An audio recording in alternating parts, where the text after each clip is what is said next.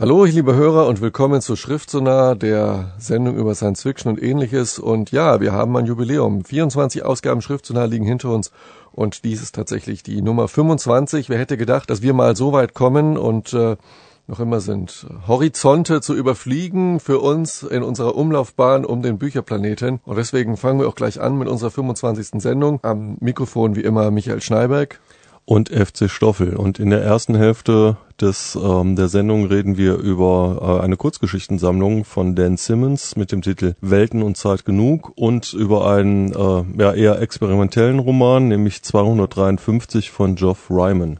Und in der zweiten Hälfte geht es dann weiter mit John Barnes, Der Himmel so weit und schwarz und ähm, dem sehr interessanten Roman Sternenstaub von Adam Roberts. Viel Spaß!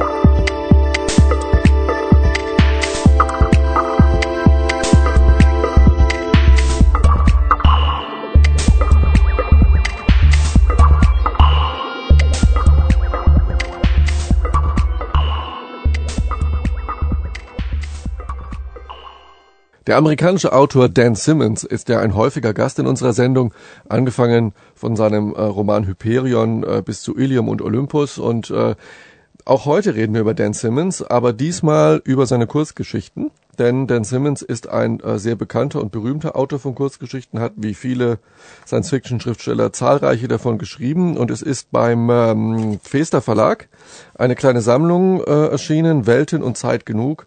Und äh, Stoffel, du hast da reingeschaut, wie viele Kurzgeschichten sind da drin von Dan Simmons? Also es sind insgesamt fünf Kurzgeschichten, wobei die ähm, erste Geschichte ist, könnte man eher als Novelle bezeichnen, die ist etwas länger. Äh, und es ist eigentlich eine ganz äh, bunte Sammlung. Also ist die erste Geschichte auf der Suche nach Kelly Dahl ist eher etwas Fantastisches. Das hat mit Science Fiction relativ wenig zu tun. Ja, äh, ist ja auch so, dass Dan Simmons auch ein Horrorautor ist und sehr viel äh, Horror-Kurzgeschichten und auch Horrorromane geschrieben hat, ähm, gar nicht mal schlecht, also auch äh, dort gut. Aber da, das ist hier nicht so stark. Hier sind dann trotzdem mehr, mehr ähm, Science-Fiction-Sachen. Ja, drin. es sind eigentlich nur Science-Fiction-Sachen, mhm. wobei die, die erste Story hat auch so ein paar Horror-Elemente, die, die ist eigentlich ganz gut. Dann kehrt er zurück in das äh, Hyperion-Universum und er erzählt da auch eine Geschichte raus, die mit den Geschehnissen in Hyperion eigentlich nur am Rande was zu tun haben. Äh, die verlorenen Kinder der Helix ist, wenn man Hyperion geliebt hat, so wie ich, ist es nochmal ganz nett, aber ähm, irgendwie eigentlich auch überflüssig. Ja, kommen denn Personen aus Hyperion vor? Es kommen diese Austauschs kommen drin vor, die sich komplett ans an die Schwerelosigkeit an, angepasst ah, ja. haben. Und es spielt nach dem äh, vierten Hyperion-Roman, also nach dieser Geschichte um Aena, die da. Also äh, das, Endymion, nach Ja, genau, nach Endymion spielt das. Und ja, äh, ist, ist ganz nett geschrieben. Dann, und das ist, äh, war auch so mit der Grund für mich, äh, diese Kurzgeschichtensammlung zu kaufen, gibt es eine Kurzgeschichte namens äh, Der neunte Arv und das ist eine Kurzgeschichte um Savi, die wir aus dem Buch Olympos kennen. Ähm, die letzte Jüdin auf der Erde. Äh, in der Kurzgeschichte allerdings nicht und die Kurzgeschichte erzählt von dem letzten Fax, also von dem Moment, wo die letzten Menschen in diesen äh, Tachionenstrahl gebeamt werden. Und ähm, ja, wenn man den dem Vorwort und allem soweit glauben kann, ist das im Prinzip die ähm, erste Geschichte, die dann so die Initialzündung für für uh, Olympos gelegt hat. Das ist eigentlich ganz interessant zu sehen. Ähm, wie viel schon in dieser kurzen Geschichte drin ist. Im Prinzip ist diese ganze Geschichte von Olympos auf der Erde da drin schon angelegt. Wobei diese Geschichte mit, mit Ilium und dem Mars und so, das ist da nicht drin. Und äh, auf der anderen Seite ist es ein bisschen seltsam, wenn man jetzt Olympos gelesen hat, dann nochmal zurückzugehen, diese ähm, in vielen Details nicht ausgearbeitete Geschichte zu lesen. Ja. Es ist aber interessant, weil das in der Science Fiction oder Fantastik relativ häufig vorkommt, ähm, dass Kurzgeschichten oder Novellen zu Romanen weiterentwickelt werden. Und für unsere Hörer, die das noch nicht gehört haben, wir haben ja über Olympus und äh, Ilium ziemlich ausführlich gesprochen in den zurückliegenden Sendungen.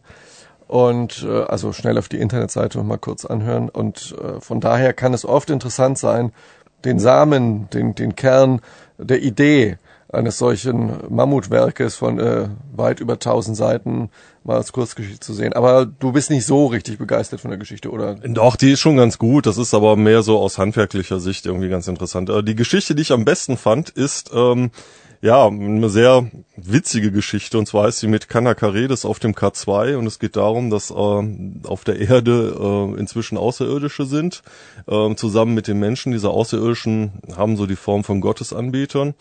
Ähm, und der Kontakt zwischen den beiden Spezies äh, ist eher frostig. Und dann kommt halt einer von diesen ähm, übergroßen Gottesanbetern auf die Idee, mit, mit ein paar Bergsteigern zusammen auf den K2 zu steigen. Und ähm, während dieser Besteigung, die, die an sich ja schon völlig absurd ist, kommen sich dieser Kanakaredes, halt äh, dieses Mantispenwesen und, und die Bergsteiger näher. Und ich würde sagen, da hören wir uns mal gerade einen Ausschnitt von an.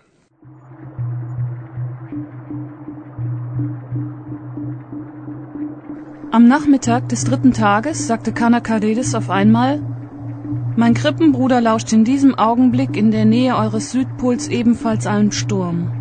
Doch er ist. Er hat es viel bequemer und sicherer als wir hier im Zelt. Ich sah die beiden anderen an und wir zogen die Augenbrauen hoch. Ich wusste nicht, dass du ein Telefon mit auf die Kletterpartie genommen hast, sagte ich. Habe ich auch nicht. Funk? fragte Paul. Nein, ein subkutaner intergalaktischer Star Trek-Kommunikator? fragte Gary. Sein Sarkasmus ging mir nach drei Tagen im Zelt ebenso auf die Nerven wie seine Angewohnheit, die Konzentratriegel viel zu langsam zu kauen. Ich dachte, wenn er noch einmal zu langsam kaute oder sarkastisch wurde, müsste ich ihn töten. K. stieß einen leisen Pfiff aus. Nein, sagte er. Ich habe die Traditionen eurer Bergsteiger verstanden und kein Kommunikationsmittel auf diese Expedition mitgenommen. Aber woher weißt du dann, dass dein, ähm, was war es noch, dein Krippenbruder? Dass er da unten einen Sturm erlebt? Weil er mein Krippenbruder ist, sagte K. Wir wurden in der gleichen Stunde geboren. Wir bestehen im Grunde aus dem gleichen genetischen Material. Zwillinge, staunte ich. Dann seid ihr telepathisch? fragte Paul. Kanakaredes schüttelte den Kopf. Sein Fühler streifte fast das Zeltdach. Unsere Wissenschaftler glauben, dass es so etwas wie Telepathie nicht gibt. Bei keiner Spezies. Aber wie begann ich? Mein Krippenbruder und ich sind für das Lied der Welt und des Universums oft auf der gleichen Frequenz in Resonanz, erklärte K. Es war einer der längsten Sätze, die ich je von ihm gehört hatte. So ähnlich wie eineige Zwillinge bei euch. Wir haben auch oft die gleichen Träume. Wanzen träumen. Ich nahm mir vor, dieses Detail später zu notieren. Dann weiß dein Krippenbruder auch, wie du dich jetzt fühlst? fragte Paul. Ich glaube schon. Und wie fühlst du dich? fragte Gary der viel zu langsam auf einem Konzentratriegel kaute. Im Augenblick, sagte Kanakaridis, habe ich Angst. Das war ein Ausschnitt aus der Kurzgeschichte mit Kanakaredes auf K2 von Dan Simmons in der Anthologie Welten und Zeit genug ähm, aus dem Fester Verlag. Ja, und der Ausschnitt, der war ja ganz schön. Es macht ja auch, wie, wie Dan Simmons es so oft schafft, mit wenigen Sätzen ein interessantes Thema anreißen und neugierig machen. Ja, also das ist eine Hammer-Story, weil auch äh, die Beziehung zwischen dem Außerirdischen und den Bergsteigern äh, durch, durch dieses gemeinsame Extremerlebnis ähm, ja in Gang kommt und nach dieser Bergsteigertour, auf der so einiges passiert, ähm, schaffen es dann auch diese beiden Spezies miteinander klarzukommen und die Pointe ist super geil und ähm, ja, die möchte ich jetzt hier nicht verraten. Also es lohnt sich wirklich, diese Geschichte zu lesen. Das ist eine dieser kleinen Geschichten, die äh, im Prinzip erstmal ein bisschen locker daherkommen und äh, sehr entertaining und unterhaltsam sind. Und im, im Subtext aber ähm, ja eine tiefe Einsicht in ähm, das Wesen der Menschheit und wahrscheinlich aller Spezies hat. Und das gefällt mir sehr, sehr gut. Das ist leider die einzige Geschichte, in der das so funktioniert. Die anderen Geschichten in dieser ähm, Kurzgeschichtensammlung, da wird einem die Botschaft, die und das Anliegen, was Dan Simmons hat, so dermaßen offensichtlich um die Ohren gehauen, dass es manchmal ja ein bisschen sehr prätentiös ist. Ähm, im Grunde schade, dass hier in der Sammlung dann nur ein Highlight drin ist. Obwohl die, die erste Geschichte auf der Suche nach Kelly Dahl ist auch noch sehr gut. Dann gibt es noch ein nicht verfilmtes äh, Drehbuch, Das Ende der Schwerkraft. Also für, für alle Fans von Dan Simmons ähm, eine absolute Leseempfehlung und äh, für ja, für Leute, für Freunde von Kurzgeschichten auf jeden Fall mit keiner Karedes auf dem K2. Äh, schon allein deshalb lohnt es sich eigentlich. Dan Simmons, Welten und Zeit genug, ähm, erschienen im Fester Verlag. Ja, so viel dazu. Bisschen Musik, dann geht's weiter.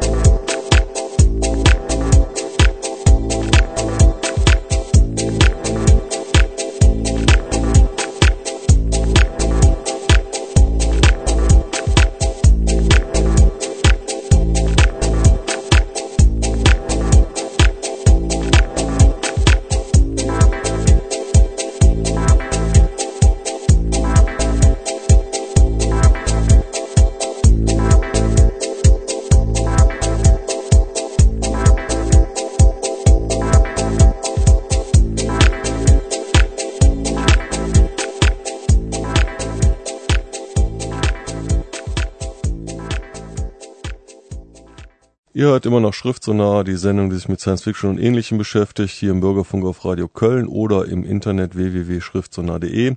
Und wir kommen nun zu dem Buch 253 von Geoff Ryman. Und äh, ja, Buch kann man eigentlich so nicht sagen. Äh, kommt ein bisschen experimenteller daher. Michael, du hast es gelesen, äh, durchgeblättert, vorwärts, rückwärts gelesen.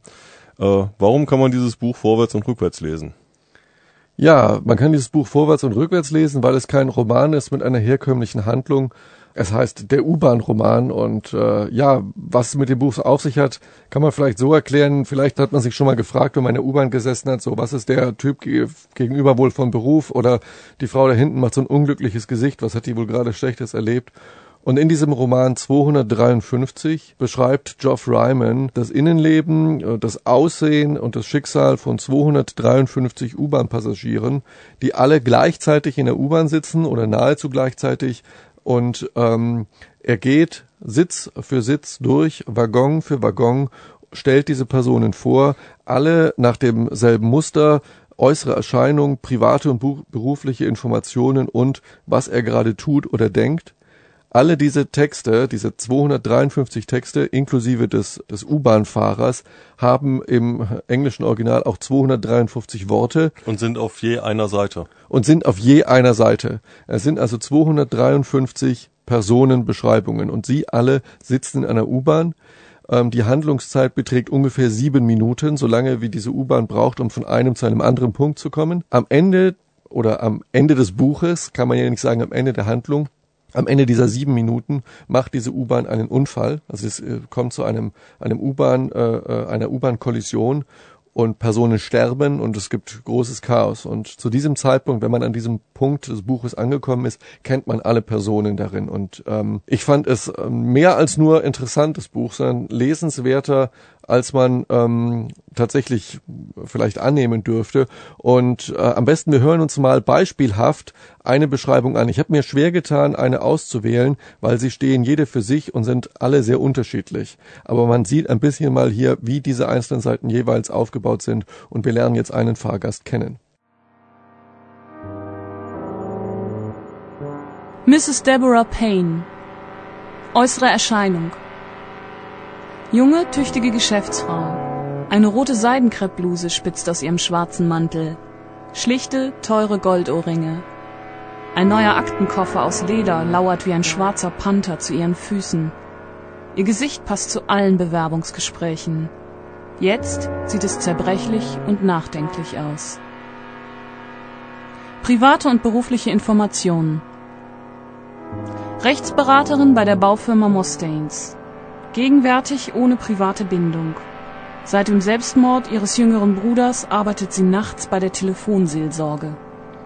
Was sie gerade tut oder denkt. Deborah hat etwas Schreckliches getan. In der vergangenen Nacht hat ihr Chef bei der Telefonseelsorge angerufen und sie hat den Anruf entgegengenommen. Sie hat ihren Chef nie besonders respektiert.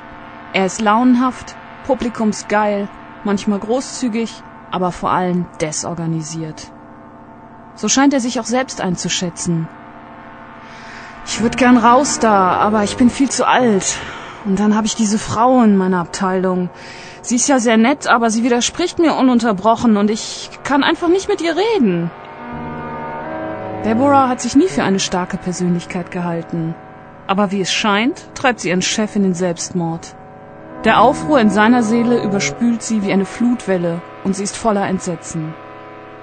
Als sie in Waterloo aussteigt, erkennt sie ihn von hinten. Natürlich gibt es bestimmte Regeln für solche Situationen, aber Regeln gelten nur dann, wenn man nicht weiß, was man tun soll. John, ruft sie und rennt hinter ihm her. Sie fasst ihn am Arm. John, natürlich können Sie bei Mustaines kündigen. Sie brauchen nicht zu sterben. Vor Überraschung, Furcht, Schreck und Hass bleibt ihm der Mund offen stehen.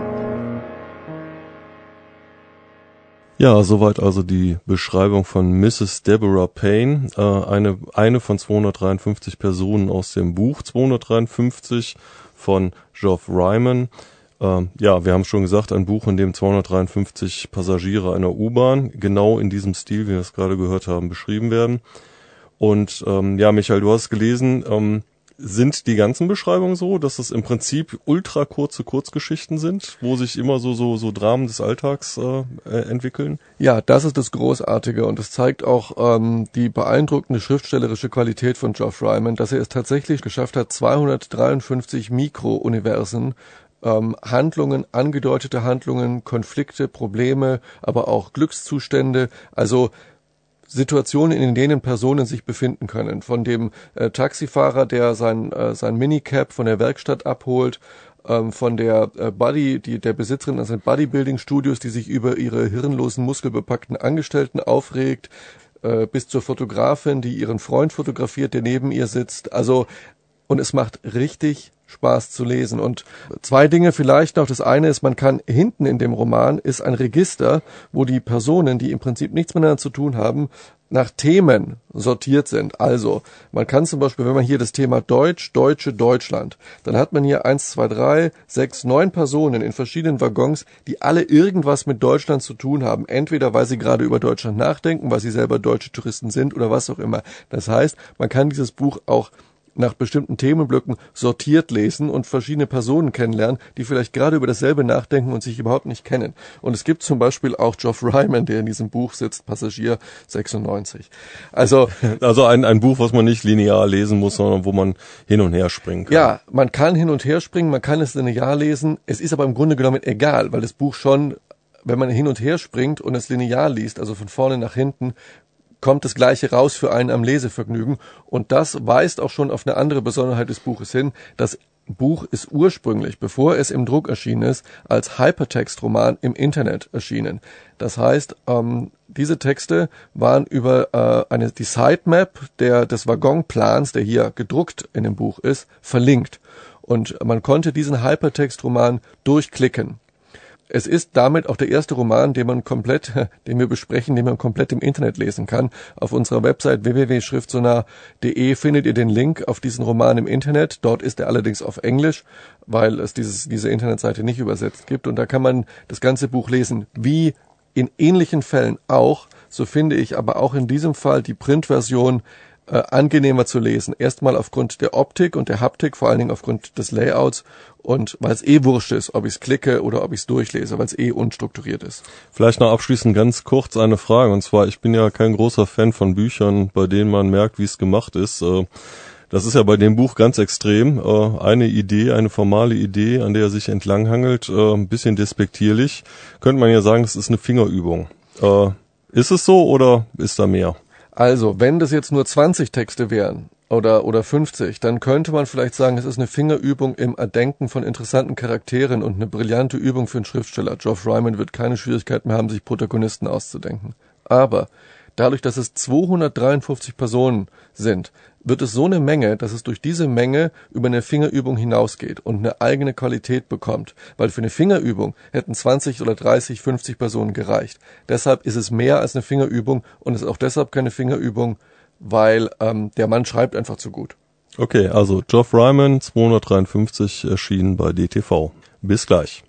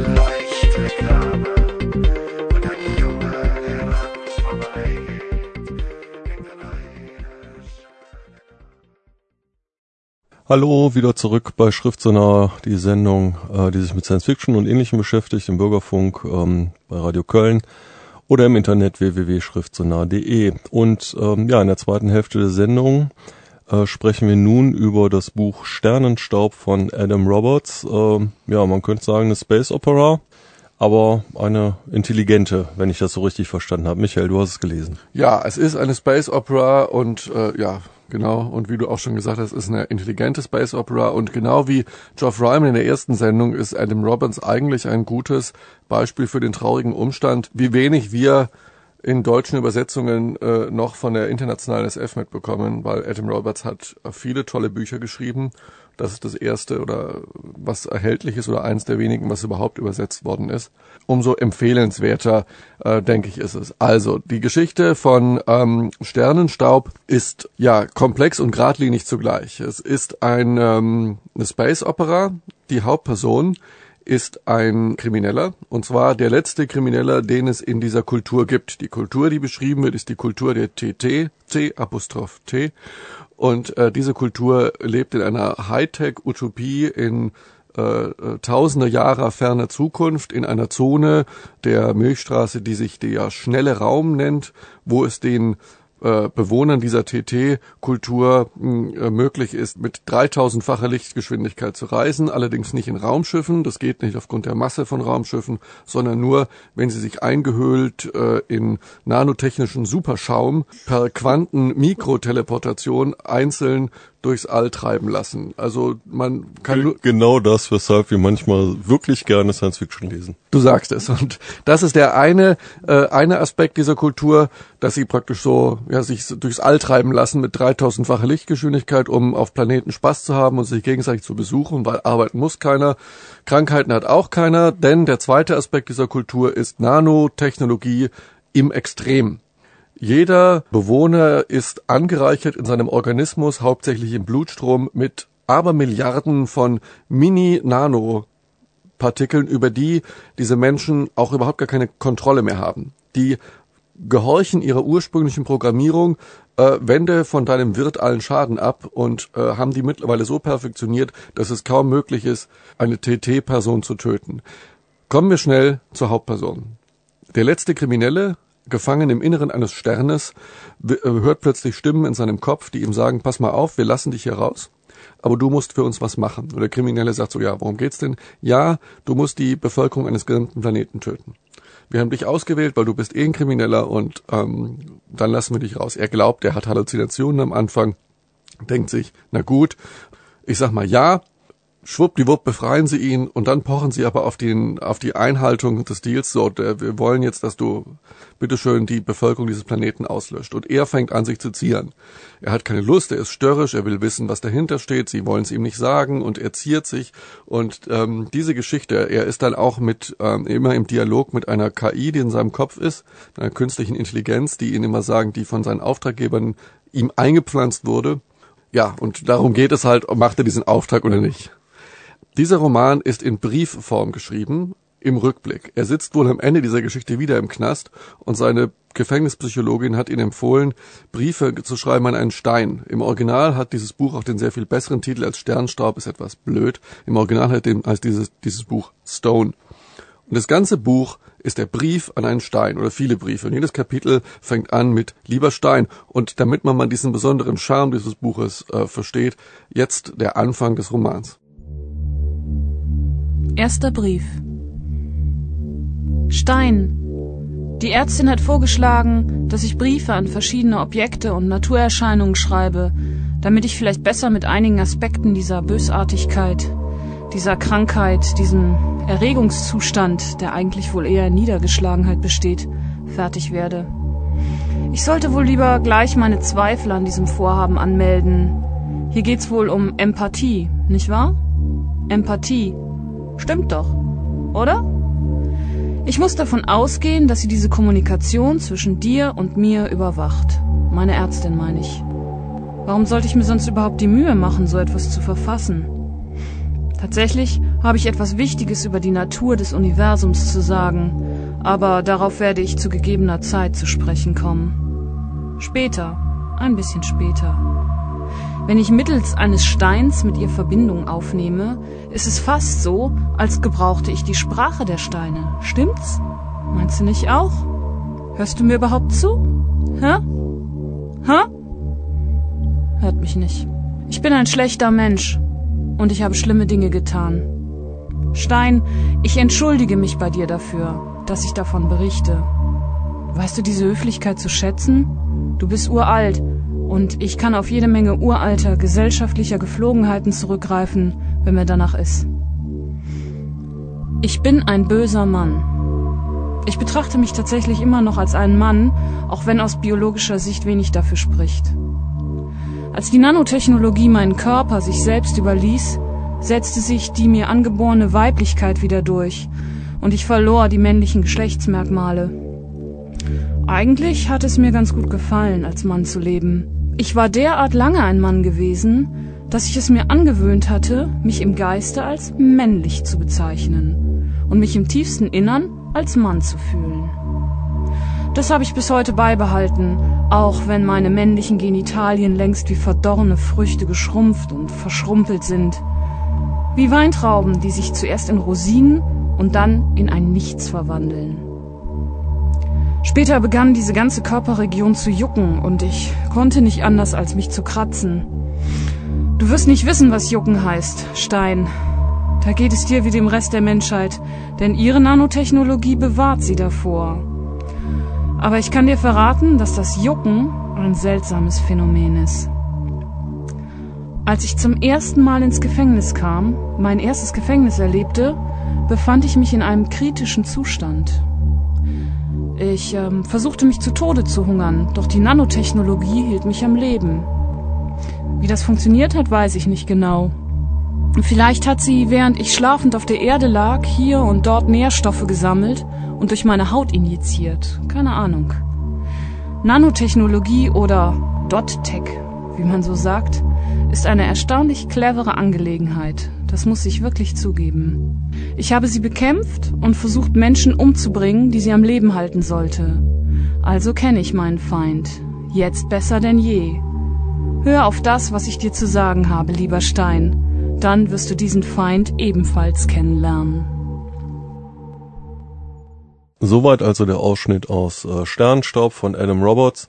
Und ähm, ja, der Anfang des Romans macht äh, mir zumindest Bock, das äh, Buch zu lesen. Geht das denn so so weiter? Ist das weiter so unterhaltsam und so so? Ja, Action deutet sich ja schon an. Ein Actionbuch.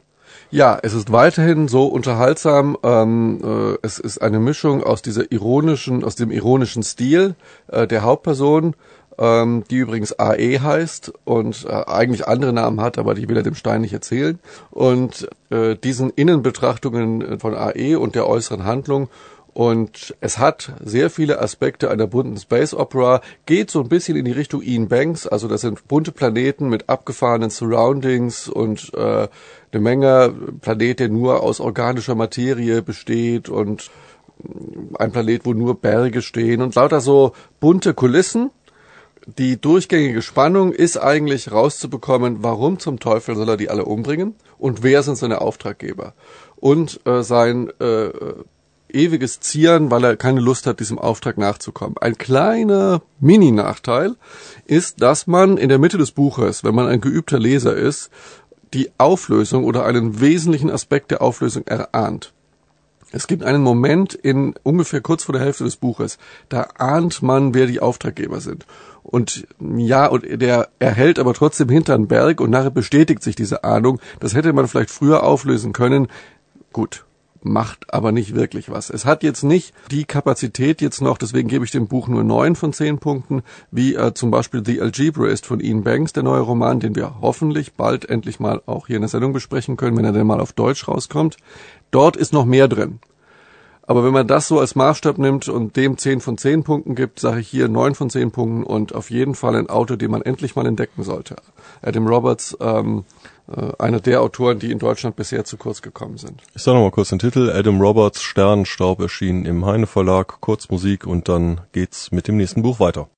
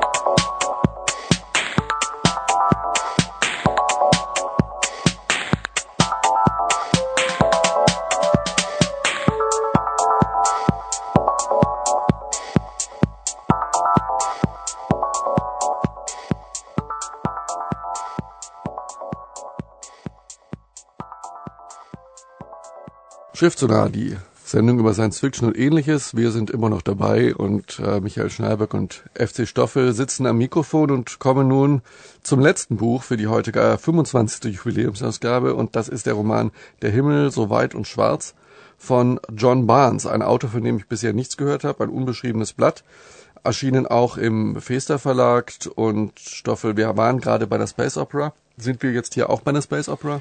Um, ähm, nee, eigentlich nicht. Also den Roman kann man am ehesten vergleichen mit, äh, mit dieser Mars-Trilogie von Kim Stanley Robinson. Ist sicherlich davon ins, äh, inspiriert. Ähm, ist aber eine hat, hohe, hohe Messlatte. Aber ja, und äh, erreicht die überhaupt nicht. Also ähm, das Buch ist ja halbwegs gut geschrieben äh, es packt einen nicht so richtig äh, mit seinem Schreibstil, aber es gibt ein paar Sachen darin, die äh, ich dann doch wieder ganz interessant finde und die in mir dann ein bisschen nachgewirkt haben. Die Story an sich ist ähm, ja eigentlich relativ schnell erzählt. Es geht im Wesentlichen darum, dass der Mars ähm, besiedelt wird und äh, Terra geformt werden soll. Dafür ähm, gibt es sogenannte Ökospektoren, die über den Mars ziehen und äh, verschlossene Methanfelder anbohren, äh, Wasserreservoire anbohren ähm, angepasste Pflanzen ähm, aussehen und lauter so Sachen. Ähm, das machen die seit mehreren Jahrhunderten schon. Inzwischen ist man drauf gekommen, dass das alles vielleicht schneller geht, wenn man nicht den Mars den Menschen anpasst, sondern das Leben auf dem Mars dem Mars anpasst, so dass da speziell genetisch veränderte äh, menschenähnliche Wesen, die, ähm, die sehr dünne Luft atmen können und einen hohen Stoffwechsel haben, dort angesiedelt werden. Und wir begleiten eine junge Ökospektorin, Terry Mehl heißt sie, äh, 16 Jahre alt, mit ihrem Vater auf dem Weg über die karge Marslandschaft äh, zu einem Treffen von allen Ökospektoren.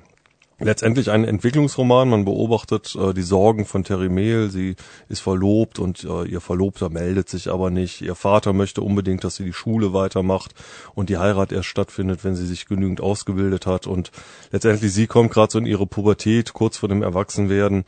Ähm, und das ist eigentlich ganz gut geschrieben. Äh, es gibt noch eine andere Komponente in diesem, in diesem Buch. Das ist so sozusagen der Hintergrund. Aber ich würde sagen, das ist gar nicht so das Wichtige daran. Das erkläre ich gleich vielleicht nochmal kurz. Ähm, was ich dann ganz interessant finde an dem Buch und weshalb ich es dann eigentlich doch auch empfehlen möchte, ist, äh, und das findet man eben in, in ja, in diesen also Mainstream super toll geschriebenen Romanen nicht. Es sind, sind, sind so ganz dreckige Seitenhiebe auf unsere Gesellschaft, unter anderem auf äh, unser Bildungssystem. Das ist auf eine Art sehr platt und vielleicht auch nicht besonders originell, aber ich finde das auch äh, eigentlich ganz entfrischend, wenn man ähm, Sachen einfach mal so ganz platt ausdrückt und äh, um, auf den Punkt bringt. Und ich würde sagen, da hören wir uns jetzt gerade mal so eine Stelle an, äh, wo der Vater von Terry ähm, Terry zum einen erklärt, dass sie die Schule weitermachen muss, aber auch mal darüber referiert, wie Schulsysteme früher funktioniert haben. Ich lache über jemanden, der sämtliche grundlegenden CSL-Fähigkeiten drauf hat und sie hervorragend anwenden kann und trotzdem glaubt, sie hätte keinen Spaß am Lernen, nur weil sie nicht gern in die Schule geht.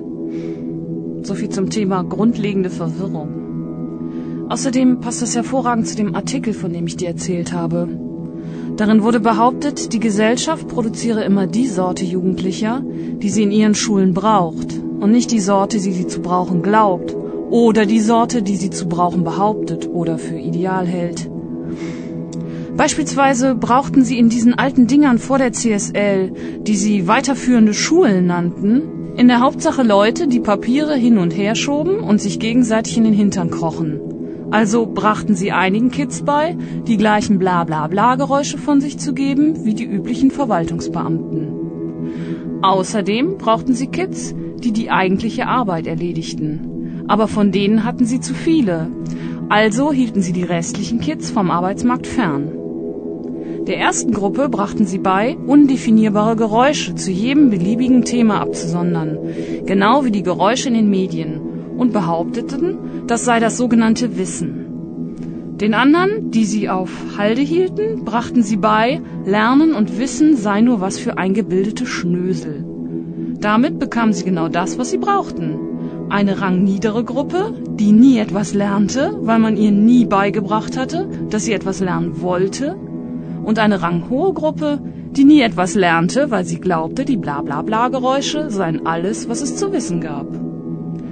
Das System bestärkte sich sogar gegenseitig, denn die Oberen hielten die Unteren für dumm, weil die unteren keine Bla-Bla-Bla-Geräusche von sich gaben. Und die unteren dachten, sie hätten keinen Spaß am Lernen, weil sie diese Bla-Bla-Bla-Geräusche nicht ausstehen konnten. Es funktionierte geradezu perfekt. Für fast jeden. Ja, ein satirischer Schlag unter die Gürtellinie des Bildungssystems äh, von John Barnes aus dem Roman Der Himmel so weit und schwarz. Und ja, das macht doch Spaß zuzuhören. Ist das typisch für den Roman? Ist der, hat er so starke satirische Elemente?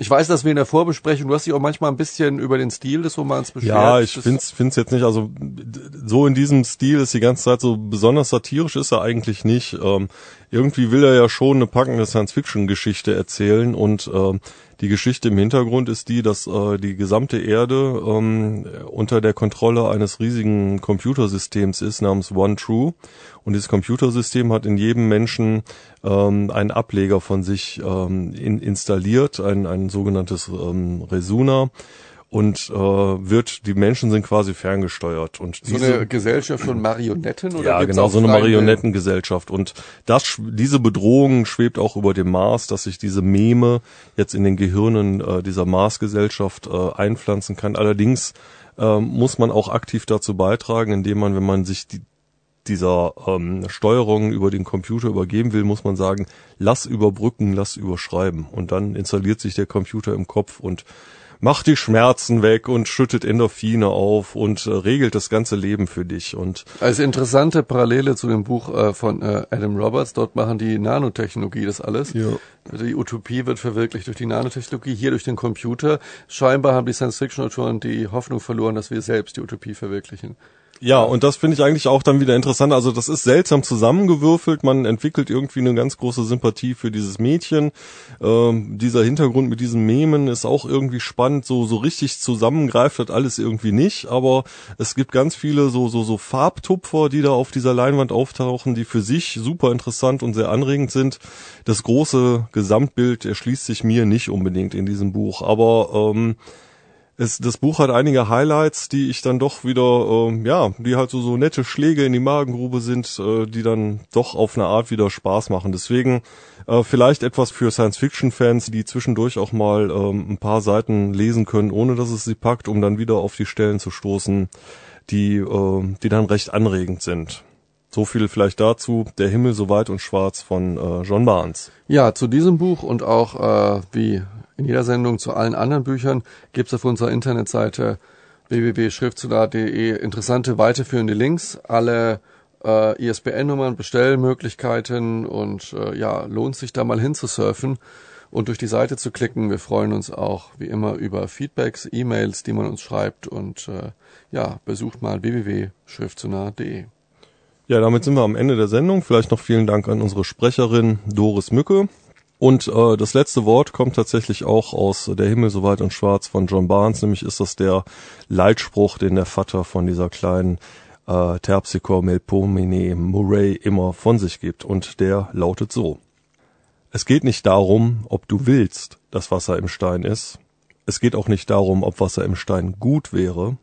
Es geht einzig und allein darum, ob Wasser im Stein ist. Guten Abend. Nö, schönen guten Abend.